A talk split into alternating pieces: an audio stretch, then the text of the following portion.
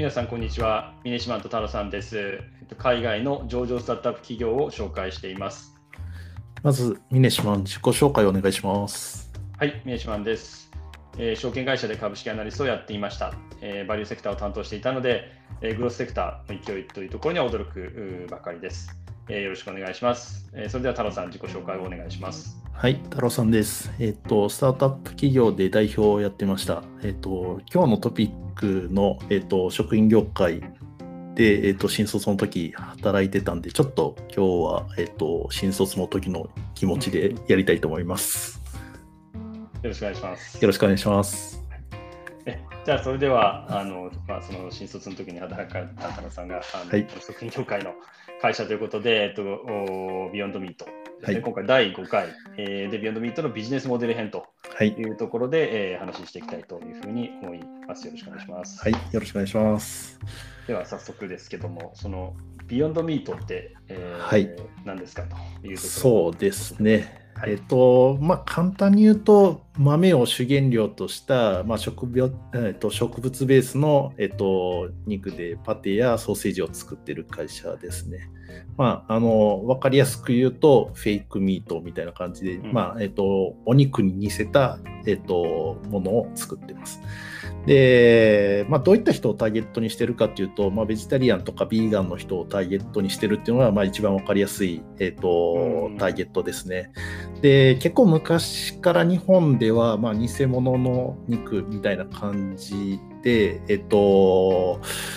まあ、唐揚げとか、そういったものを、えっと、大豆を原料としたもので作ってたりとかするんで、えっと、日本人的にはあんまりなんかすごいっていう感覚はないんですけど、まあ、アメリカに行くともう本当に、えっと、ハンバーグの、えっと、あのパテみたいなのが普通にスーパーで、えっと、ビヨンドミートとか、まあ、そういった形で、えっと、売ってたりとかするんで、まあ、そういったところで若干、えっと、脚光が、えっと、当たってるような感じがします。で、えっと、代替肉、フェイクミート、あと違った言い方で言うと、完全食品みたいな形で、えっと、栄養が完全な形で入ってるっていうので、まあ、そういった言い方をしてる、えっと、ケースもあります。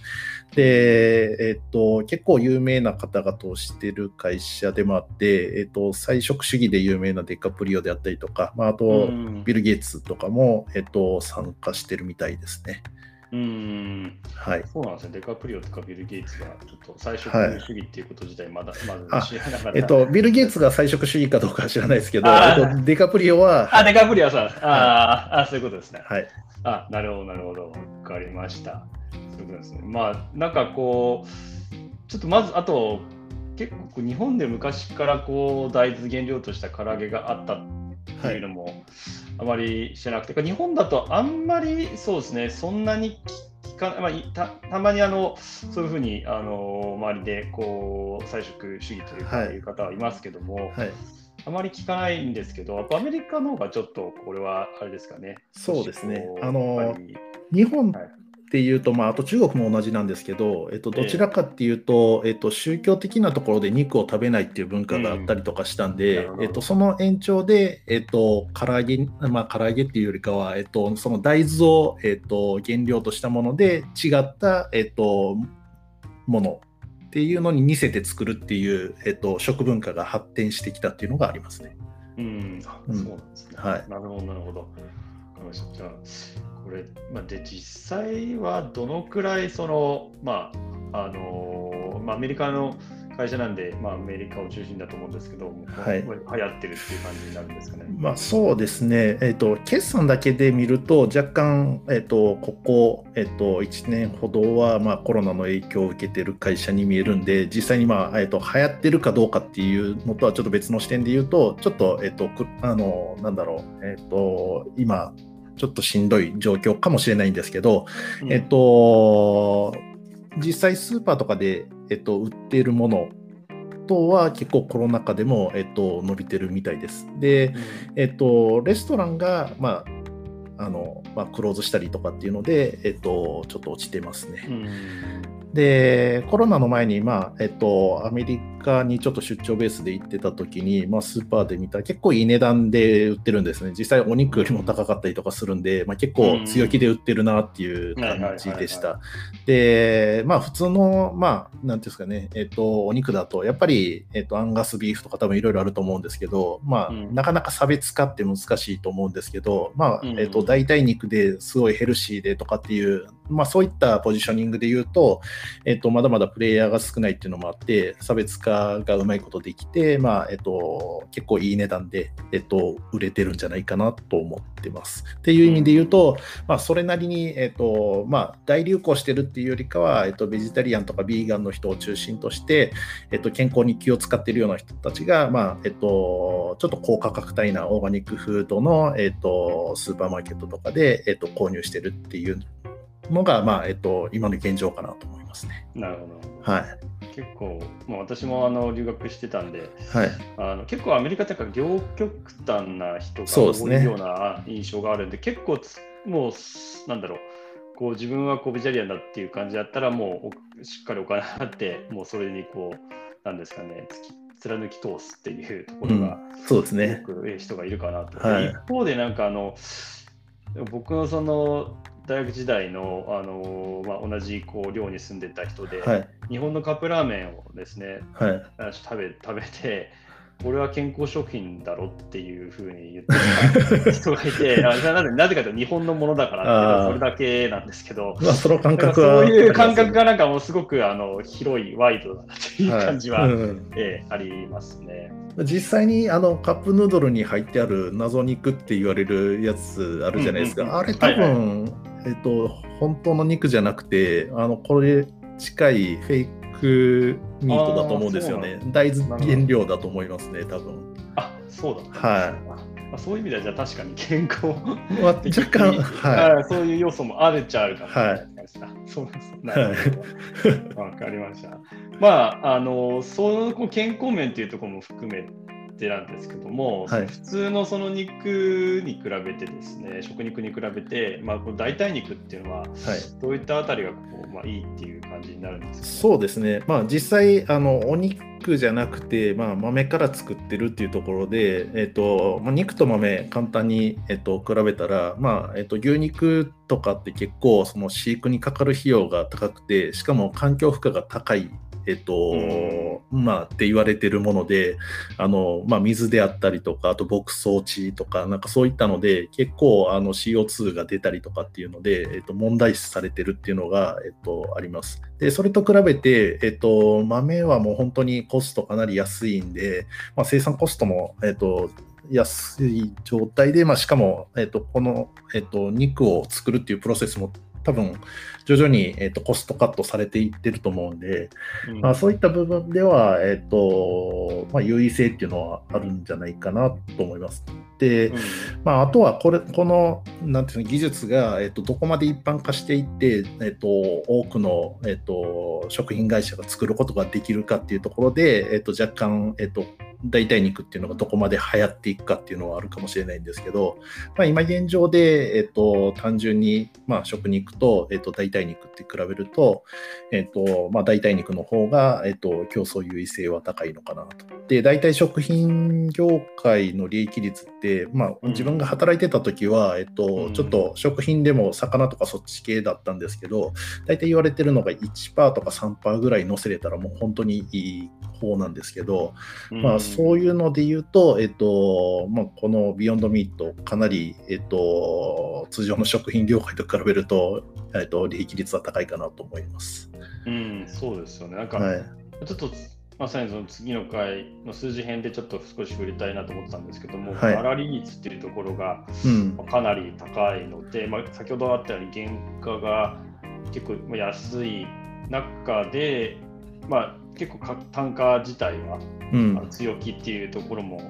あって、そうですね。いうことなのかなっていうふうに、はい。あと、なんか、えっと、まあ、このビヨンドミート自体、なんか、えっと、代替肉っていう形で、えっと、まあ、食品系のテック企業って捉えられる感はあるかもしれないんですけど、えっと、うん。逆にさっきさっきの話で、えっとまあ、牛肉の飼育にすごい、えっと、その CO2 を出したりとかっていうので環境負荷が高いっていうところと比べると、えっと、環境負荷がすごい低いんで、まあ、そういっ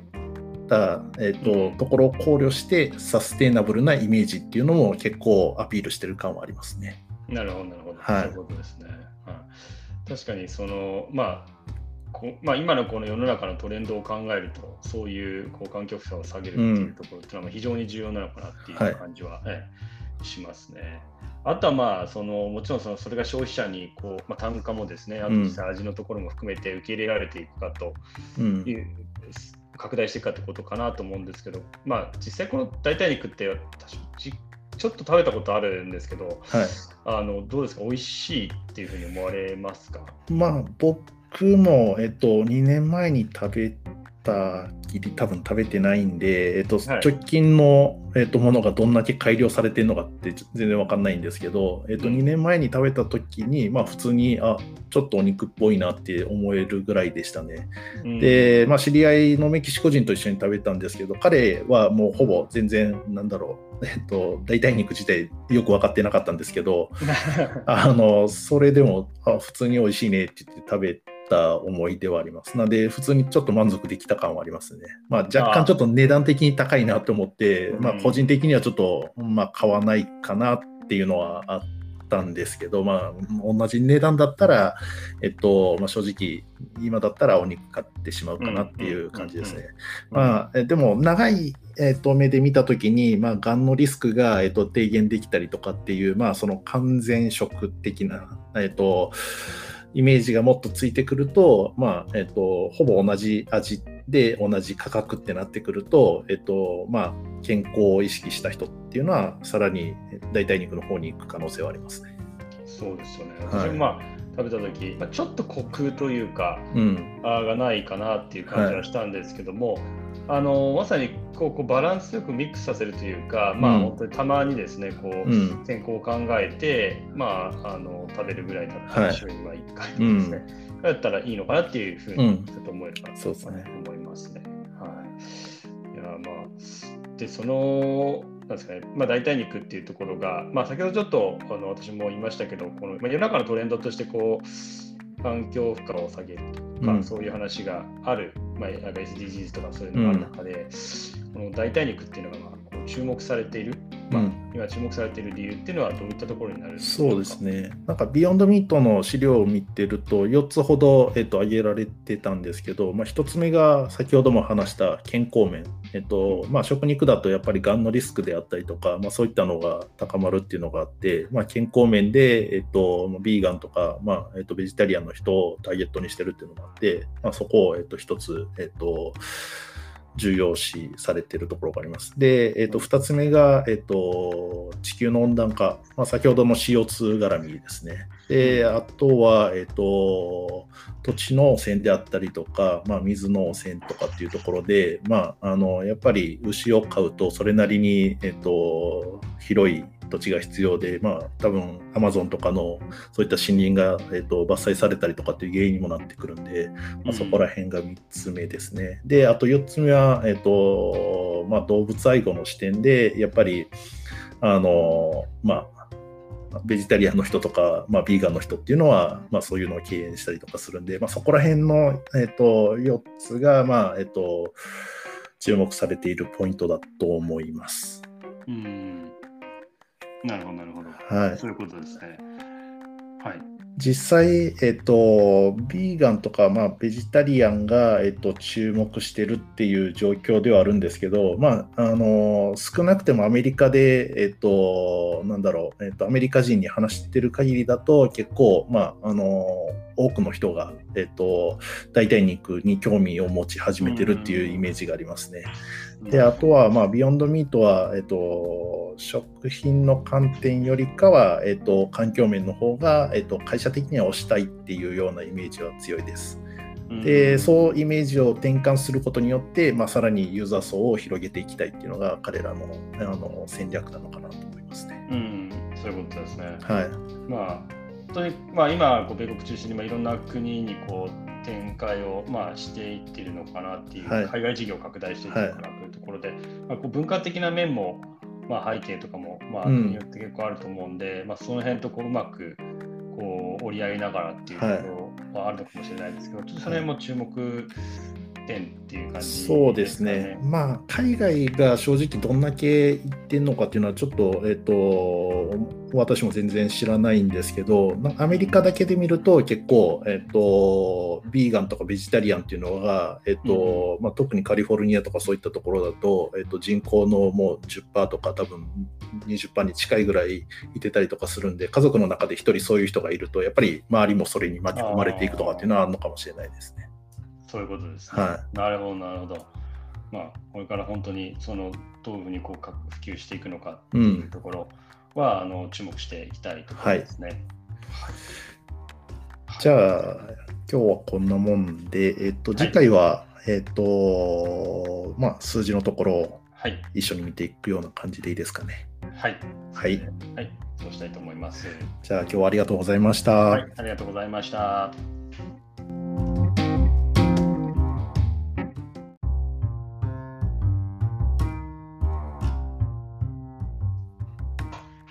皆さんこんにちは。ミネシマンと太郎さんです。えー海外の上場スタートアップ企業を紹介をしています。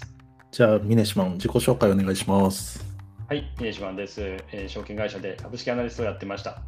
えーバリューセクターを担当していたので、グロスセクターの勢いには驚くばかりです。よろしくお願いします。それでは太郎さん、自己紹介をお願いします。はい、太郎さんです。えっと、スタートアップで、えっと、代表をやっていました。は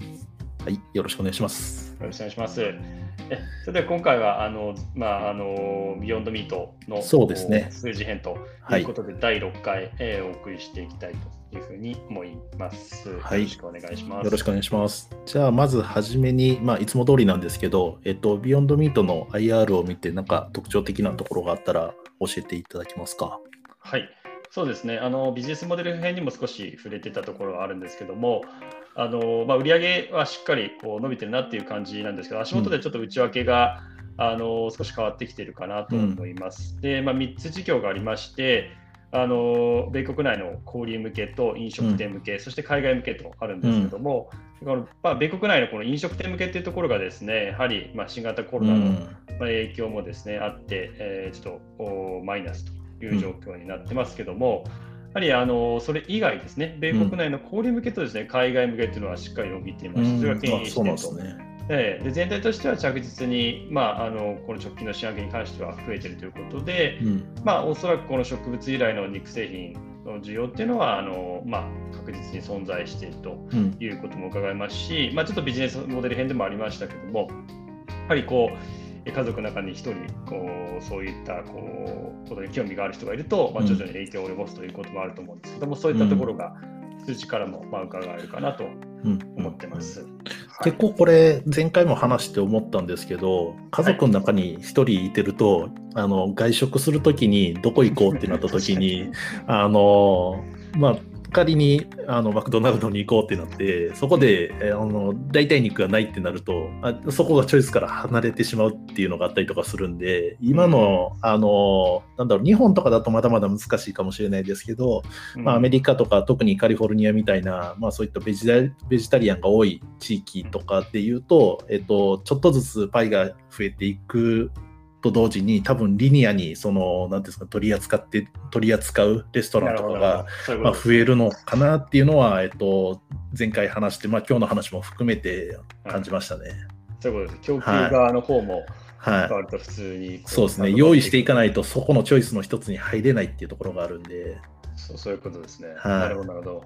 それは面白いですね。そうですね実際なんか積極的な事業展開っていうところだと思うんですけど、まあえっとまだまだ、えっと、投資を増やすフェーズっていう理解でいいんですかねこれは。